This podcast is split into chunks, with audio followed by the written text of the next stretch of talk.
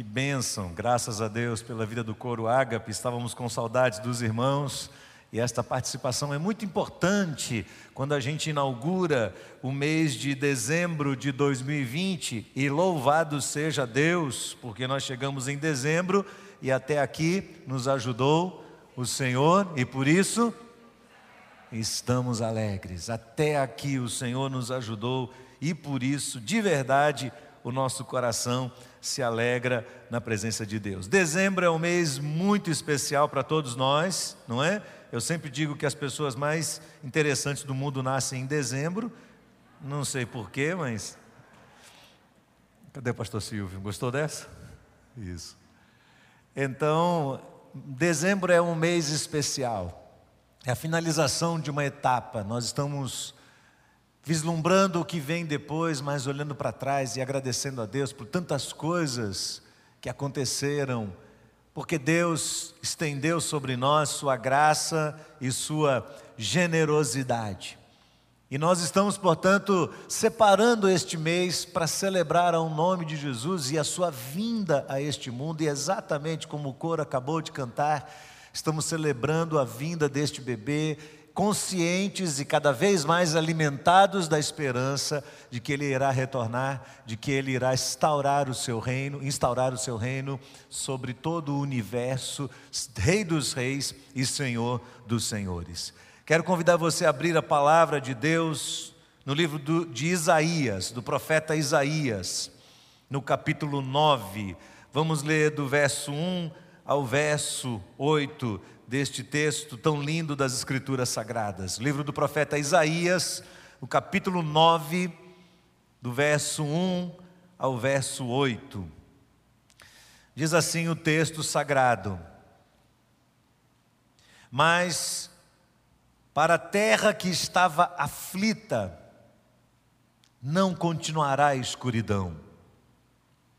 Deus, nos primeiros tempos, tornou desprezível a terra de Zebulon e a terra de Naphtali, mas nos últimos tempos tornará glorioso o caminho do mar, além do Jordão, Galiléia dos gentios. O povo que andava em trevas viu grande luz, e aos que viviam na região da sombra da morte, resplandeceu-lhes a luz. Tu, Senhor, tens multiplicado este povo e aumentaste a sua alegria, e eles se alegram diante de ti, como se alegram no tempo da colheita, e como exultam quando repartem os despojos, porque tu quebraste o jugo que pesava sobre eles, a vara que lhes feria os ombros, o cetro do seu opressor, como no dia da vitória sobre os midianitas. Porque toda bota com que o guerreiro anda no tumulto da batalha, toda roupa, toda roupa revolvida em sangue, serão queimadas, servirão de pasto ao fogo. Porque um menino nos nasceu, um filho se nos deu, o governo está sobre os seus ombros, e o seu nome será maravilhoso conselheiro, Deus forte, Pai da eternidade, príncipe da paz. Ele estenderá o seu governo e haverá paz sem fim sobre o trono de Davi e sobre o seu reino, para o estabelecer e o firmar com juízo e com justiça, desde agora e para sempre. O zelo do Senhor dos exércitos fará isto. Amém. Amém, meus irmãos? Vamos dizer um amém a esse texto? Amém. Louvado seja o nome de Jesus, a nossa esperança, a nossa alegria. O profeta Isaías trouxe esta mensagem da parte de Deus 700 anos antes do seu cumprimento. Esta profecia cumpriu-se em Jesus Cristo e na sua vinda a este mundo. E Isaías teve clareza, teve o vislumbre da parte de Deus para compreender que todo o sofrimento do ser humano, desde o início de todas as coisas, não teria o seu fim num governo humano, não teria o seu fim na iniciativa humana para o bem, não teria o seu fim apenas porque tomamos resoluções que cabem dentro da nossa razão. Mas Isaías compreendeu que o sofrimento humano só cessaria de verdade e o coração do homem experimentaria alegria e paz por meio de um evento, a vinda de Jesus a este mundo. Por isso nós celebramos o Natal. Por isso aqui na IBAN nós falamos sobre Natal o mês inteiro. Por isso nós gostamos deste mês de dezembro. Dezembro é um mês atípico. Todos os anos eu percebo nitidamente que dezembro é diferente. Há as expectativas do que virão, o início de uma nova etapa.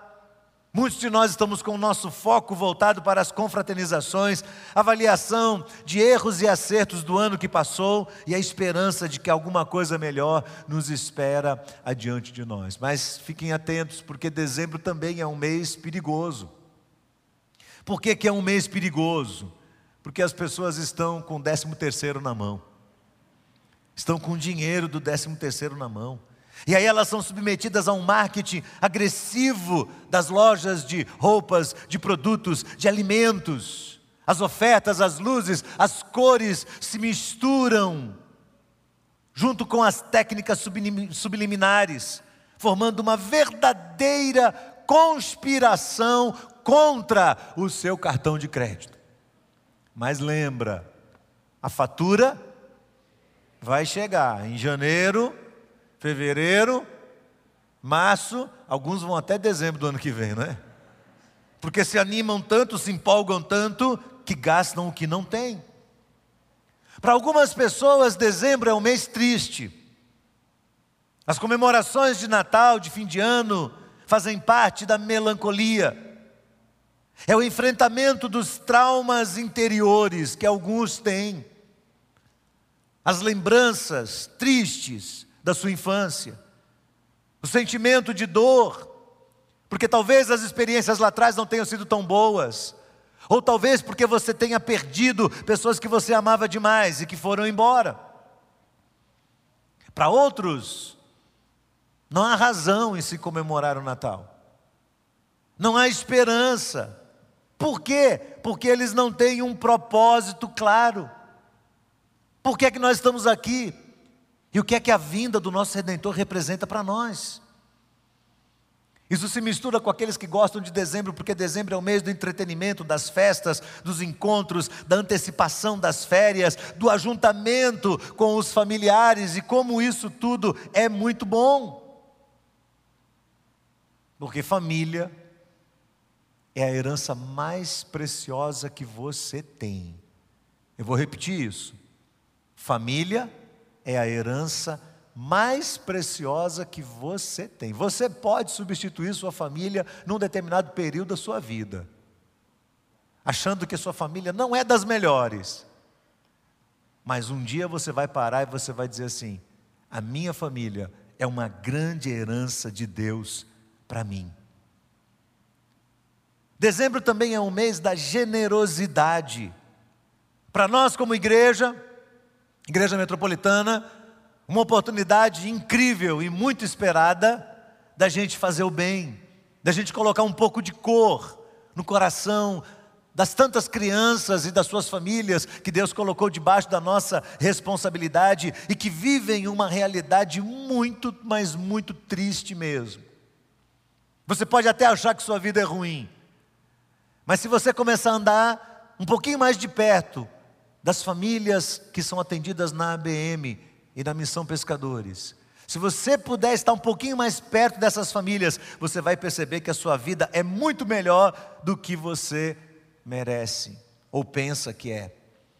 Então, dezembro é o mês da generosidade, é o mês que nós podemos dar às crianças um brinquedo, uma cesta de alimentos com alguma coisa mais gostosa dentro para eles comerem pequenas atitudes, mas que transmite para elas o amor que nós temos por elas e, obviamente, o amor que Deus tem por elas, sinalizando assim que o Natal é um evento importante, é lúdico, porque sinaliza o amor de Deus pela humanidade. O problema é que a concepção de Natal tem sido distorcida no meio da nossa sociedade.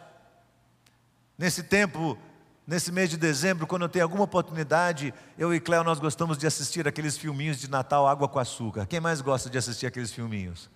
Isso. A gente gosta de assistir. E ontem eu estava dizendo assim para ela, sabe de uma coisa?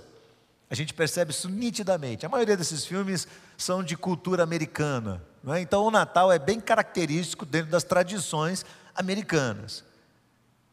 E quando você começa a olhar esses filmes, parece que eles retratam exatamente o que é que a sociedade sem Cristo pensa sobre o Natal. Natal é uma época muito boa para muitos. É um período de solidariedade, e você vê isso nos filmes.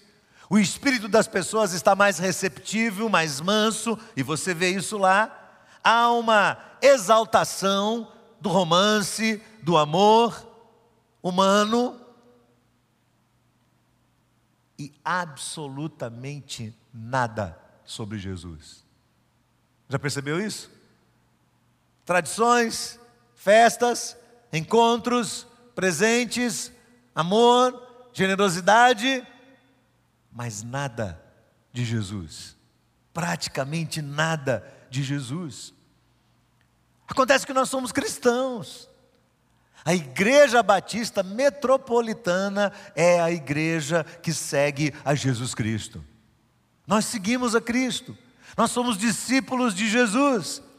Então, como discípulos de Cristo, nós precisamos pensar de uma forma diferente que o mundo pensa sobre o Natal. Nós não podemos jamais perder a perspectiva de que o Natal, muito além de ser um período de festas, de confraternização, de amigo secreto, de comida, de luzes, de compras. O Natal é uma grande oportunidade de nós vislumbrarmos a Cristo Jesus, de nós visualizarmos o Senhor Jesus, de nós contemplarmos a Cristo, porque Ele é o Deus encarnado, Ele é o Emanuel. Que tipo de visão vem à nossa mente no decorrer deste mês? E essa é a minha proposta é que se nós estamos iniciando dezembro, dezembro seja um mês de contemplação, que dezembro seja um mês de vislumbre da glória do Senhor Jesus. O que é que vem na nossa cabeça sobre Jesus durante o período de Natal?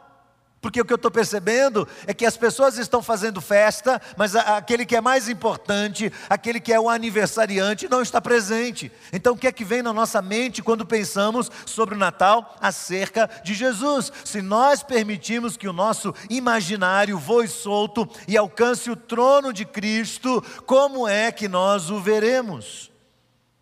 Eu digo isso, irmãos, porque me parece que o ano cheio de atividades, de responsabilidades, um ano extenuante, difícil como esse que nós estamos vivendo, de pandemia, acaba roubando de nós a alegria que foi proposta na profecia da vinda de Jesus e a paz interior. Eu acho que eu olho para as pessoas e eu não vejo as pessoas gozando desta paz que Isaías fala aqui, e desta alegria, desta exultação dentro de si.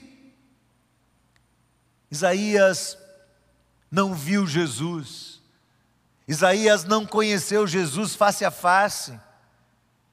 No entanto, setecentos e tantos anos antes de Jesus, ele o descreve de uma forma absolutamente incrível. Ele usa três substantivos, depois usa quatro adjetivos para descrever Jesus.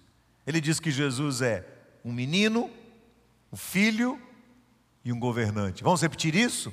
Um menino, um filho e um governante. Mais uma vez, um menino, um filho e um governante. Por que um menino?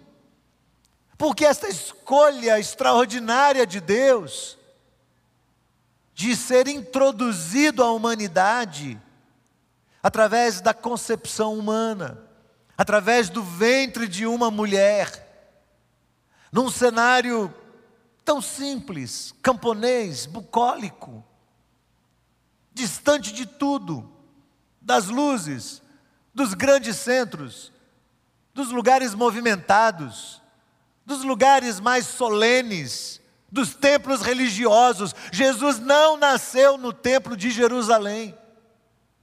Ele vai para uma manjedoura. E através daquele cenário, da manjedoura, entre os animais, Jesus apresenta a sua singeleza. Jesus apresenta a sua humildade. A mensagem é transmitida de uma forma clara, de uma forma retumbante. O mundo não é conquistado por poderosos.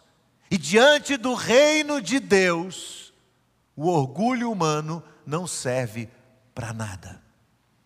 Diante do reino de Deus, as conquistas humanas não significam absolutamente nada.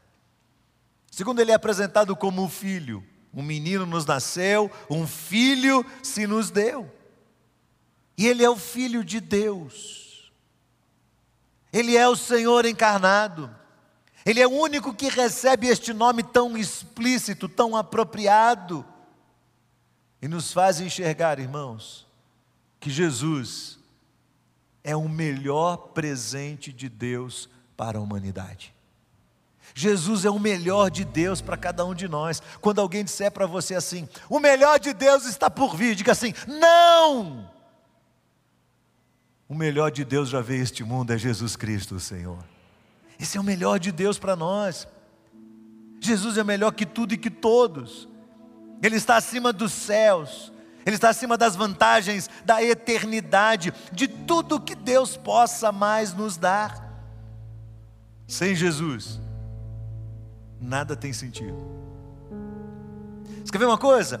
Imagina na sua cabeça o céu sem Jesus. Quem quer ir para o céu aqui? Quem quer ir para o céu? Todo mundo quer ir para o céu. O céu é um lugar maravilhoso, né? Nós cantamos isso. O céu é um lugar maravilhoso, cheio de glória e gozo. Aí tem uma outra frasinha que vem: Lá é de ver o meu Salvador. Por que, que o céu é um lugar maravilhoso? Por quê? Porque Jesus está lá. Imagina o céu sem Jesus. Que graça teria? Por isso, nós devemos estar atentos ao que a Bíblia nos mostra, nos ensina sobre o Senhor Jesus. O Natal sem a contemplação de Jesus, sem que Jesus crie significado dentro de nós, será apenas uma fraude. Terceiro, Isaías diz que o governo está sob suas mãos, ele é o governante. E com isso o profeta está aqui exaltando a soberania de Cristo. Paulo descreve Jesus lá em Colossenses como precursor e o sucessor de todas as coisas. Paulo diz: Nele tudo subsiste e sem ele nada do que foi feito se fez. Por isso, entenda uma coisa: a terra está debaixo do governo de Jesus Cristo.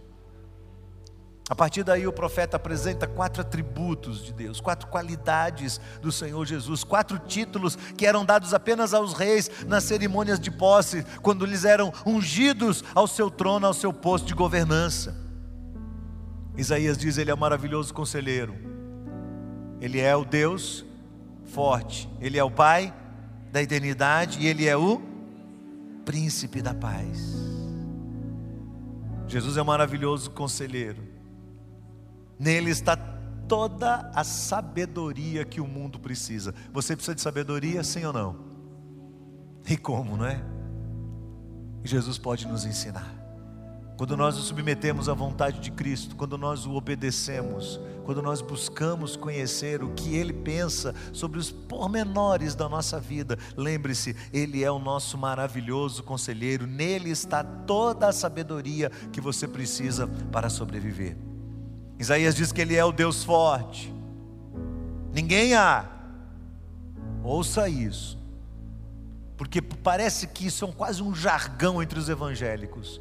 Por mais que a gente entenda que o nosso socorro vem do Senhor, a gente continua esperando que as pessoas façam alguma coisa por nós.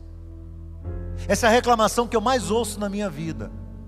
Quando eu precisei de fulano, ele me deixou. Quando eu precisei do meu pai, ele me abandonou. Quando eu precisei da minha mãe, ela não estava por perto. Quando eu precisei do meu irmão, ele não estava. Quando eu precisei dos meus amigos, não tinha ninguém. Quando eu precisei da igreja, a igreja falhou. Quero lembrar você de uma coisa. O Senhor é o Deus forte e somente Ele pode nos socorrer. Somente Ele pode estar do nosso lado. Por isso Ele é o Deus Todo-Poderoso, Ele é o Deus forte. Isaías diz que Ele é o Pai da eternidade. Depois do iluminismo, os homens e mulheres têm desprezado a ideia na cabeça deles subjetiva da eternidade. A eternidade se tornou um conceito etéreo, porque não está sujeita à verificação científica, à verificação da razão humana. Então os iluministas estavam tão obcecados por essa vida humana aqui, que eles desprezaram a ideia da eternidade. Fizeram isso porque tiveram nessa vida humana uma falsa expectativa de prazer e de conforto, que eles imaginavam iria trazer plena satisfação à alma humana. Por isso, iluminismo. Agora sim, agora fomos iluminados, agora encontramos a verdade. O homem é senhor de todas as coisas. Não, as Escrituras dizem não. A vinda de Jesus a este mundo diz não. O menino que nasceu diz não, o filho que nos foi dado diz não, o governante diz não, o maravilhoso conselheiro diz não, o Deus forte diz não, porque Ele é o único que tem autoridade de ser chamado de Pai da eternidade. Existe uma eternidade, passada e presente, que não é abrangida pelo raciocínio humano, que não é compreendida por nós, seres humanos, mas é prometida pela palavra do Deus forte. E nesta eternidade, o Senhor quer que nós estejamos com Ele. E o caminho desta eternidade é Jesus Cristo. Ele diz: Eu sou o caminho, a verdade e a vida. Ninguém vem ao Pai senão por mim. Portanto, meu irmão, eu quero trabalhar com você para que você prepare o seu coração para esse mês de dezembro. O que é que nós queremos fazer aqui? Hoje o coro está se apresentando de uma maneira tão magnífica. Semana que vem as nossas crianças estarão se apresentando.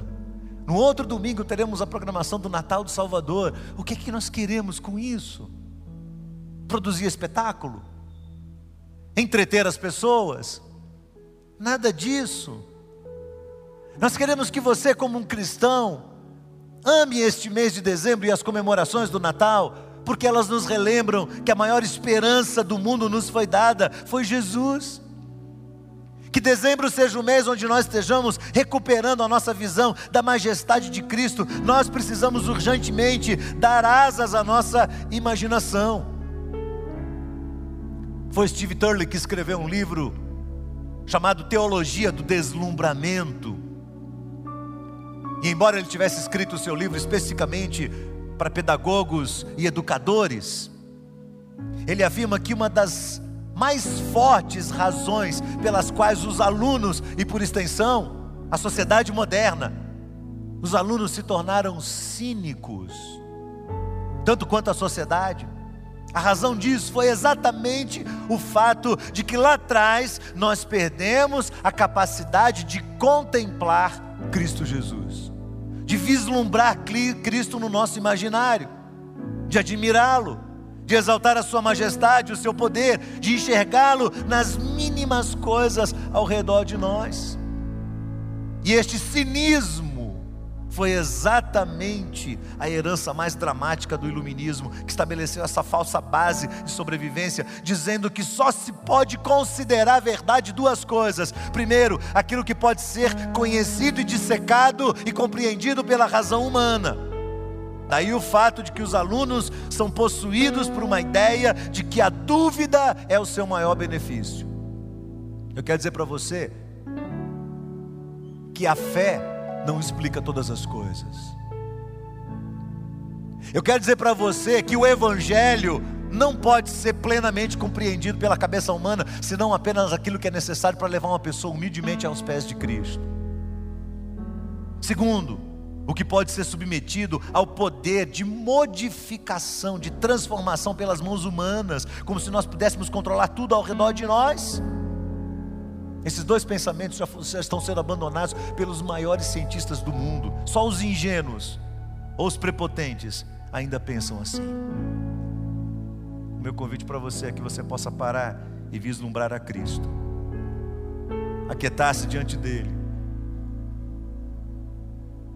e admirar aquele que está muito, muito acima de nós, aquele que é capaz, pelo seu poder, de modificar todas as coisas em fração de segundos.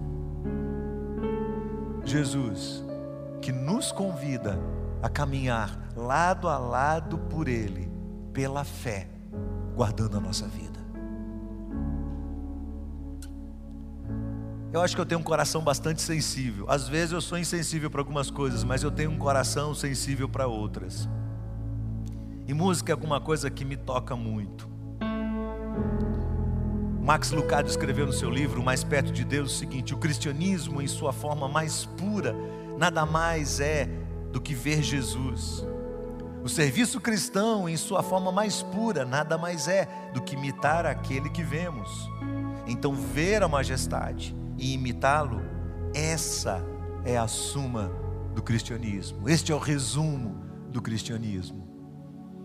Uma das coisas que Deus usa muito para tocar minha alma, além da leitura da palavra, porque, claro, ela ocupa o primeiro lugar. Você nunca vai entender Jesus se você não tiver uma relação de amor com a Bíblia, uma relação de proximidade.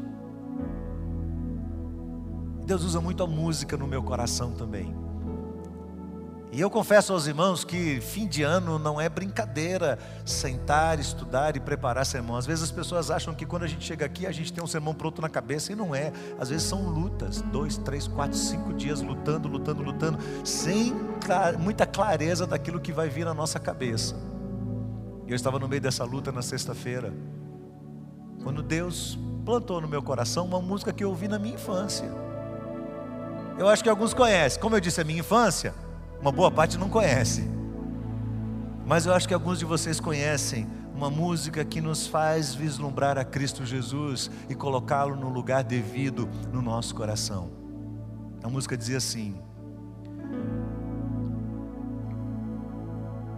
Jesus é melhor, sim, que ouro e bem Jesus é melhor do que tudo que tens, melhor que riquezas e posições, melhor, bem melhor do que milhões. Pode ser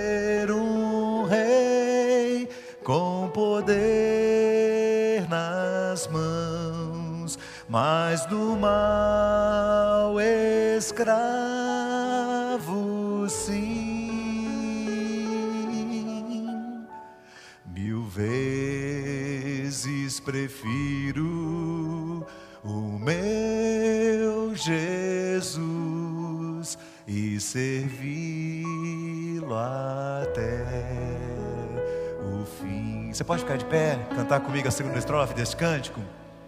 Jesus é melhor que qualquer valor, amigo leal no prazer e na dor, melhor melhor que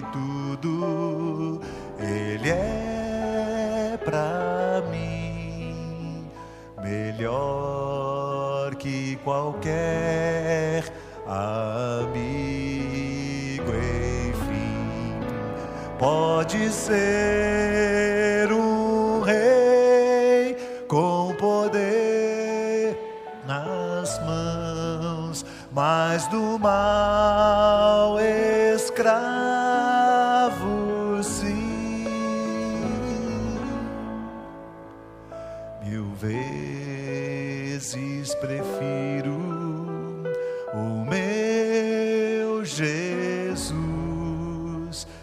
e segui-lo até o fim. Essa música caiu dentro do meu coração de uma forma muito gostosa essa semana. E eu percebi uma coisa: que quando nós recuperamos o nosso coração, esse sentimento, esse desejo de visualizar a Cristo, de vislumbrar a Cristo, duas coisas acontecem. Primeiro, o nosso coração é tomado da profunda alegria que vem do céu. O anjo, porém, lhes disse: Não tenham medo, eu estou aqui para trazer uma boa nova de grande alegria que será para todo o povo. É que hoje, na cidade de Davi, lhes nasceu o Salvador, que é Cristo, o Senhor. Quem é a nossa grande alegria? O Salvador, Cristo, o Senhor. Quando você visualiza Cristo, isso torna claro para você. A sua alegria não são mais as pessoas, a sua alegria não é mais o seu aumento de salário, não é mais a nova posição que você ocupa na empresa, não é o bem que você adquiriu, não é uma, uma, a sua vida sendo ajeitada do ponto de vista afetivo, não. Você percebe que a sua grande alegria é Jesus Cristo. Dezembro é um mês de grande alegria, porque o Salvador veio a este mundo. Isso tem que estar claro na nossa cabeça e no nosso coração. Segunda coisa, a presença do príncipe da paz infunde dentro de nós um sentimento de gratidão. Paulo diz em 1 Tessalonicenses 5,18: Em tudo dai graças, porque essa é a vontade de Deus. Qual é a vontade de Deus para a minha vida? Que você seja grato você agradeça por todas as coisas, que você esteja feliz com aquilo que Deus te deu, porque Deus sabe a medida certa de colocar as coisas nas nossas mãos. Ele conhece direitinho a nossa vida e a nossa história. Por isso, os contornos da nossa história seguem o maravilhoso plano de Deus. Seja grato por isso. Seja grato por isso. Eu estou pintando a minha casa. Eu tenho um pintor que é um amigo.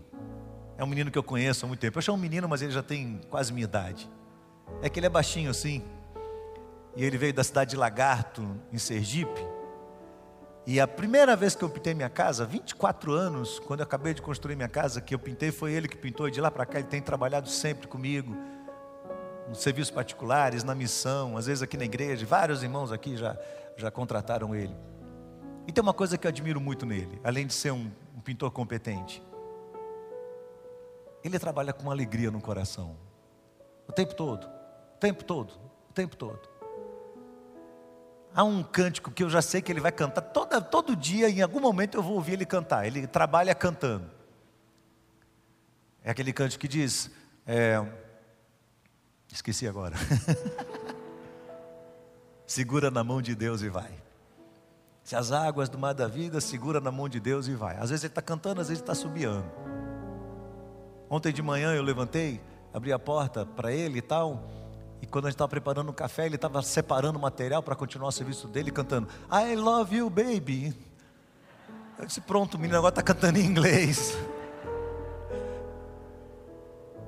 Mas um dia eu conversei isso com ele, eu falei, Paulinho, eu vejo sempre você cantando, por que, que você está sempre cantando? Ele falou, pastor, ele não é um cristão, ele não é uma pessoa que está o tempo todo dentro de uma igreja, ele não é uma pessoa que regularmente vai à igreja aos domingos, mas ele tem um temor no coração, ele ora com a gente, ele fala o amém no meio da oração, e, e ele está ali. Um dia eu perguntei isso para ele: por que você está sempre assobiando, sempre cantando? Ele falou: a minha vida é muito boa, eu sou muito grato a Deus por tudo que Ele faz por mim.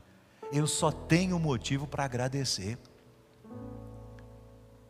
Paulinho não conseguiu ter um filho mas ele continua grato a Deus.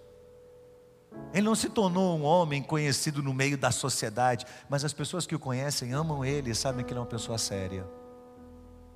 Não estou exaltando Paulinho, estou dizendo para você que esses exemplos de vida nós devemos tomar para nós. Se Jesus é o Senhor da nossa vida, se esse menino nasceu no nosso coração, então nós vamos ter a alegria de Deus dentro de nós. E nós vamos ter gratidão por todas as coisas que Deus tem feito também. Amém, meus irmãos? Vamos orar, baixe sua cabeça. Pergunte para Deus se você tem sido uma pessoa grata e uma, uma pessoa feliz em Cristo Jesus. Obrigado, Senhor, Bendito seja o teu nome, pela tua palavra, pela alegria deste mês de dezembro comemorarmos o Natal. Senhor, que tudo isso não seja para nós meramente uma tradição humana, mas que seja uma demonstração daquilo que está dentro da nossa alma. A alegria de saber que o Senhor veio a este mundo, que o povo que andava em trevas viu uma grande luz, que se as cidades de Zebulon e de Naftali estavam tão entrevadas como o coração de muitos, o Senhor veio para trazer a libertação. O Senhor veio para que nós pudéssemos nos ver livres de toda sorte de opressão, de angústia, de falta de paz, de ausência de paz. Obrigado, Senhor, porque o Senhor infundiu em nós a certeza da vida eterna. Obrigado, Senhor, porque a nossa esperança está em Cristo Jesus, que é o antecessor e o precursor de todas as coisas. Nós consagramos o mês de dezembro ao Senhor que este mês seja um mês em que o nosso coração esteja sensível ao Senhor e à tua vontade e aquilo que nós vamos fazer não para nós, mas para exaltar e glorificar o teu nome e a tua majestade. Em nome de Jesus. Amém, meus irmãos.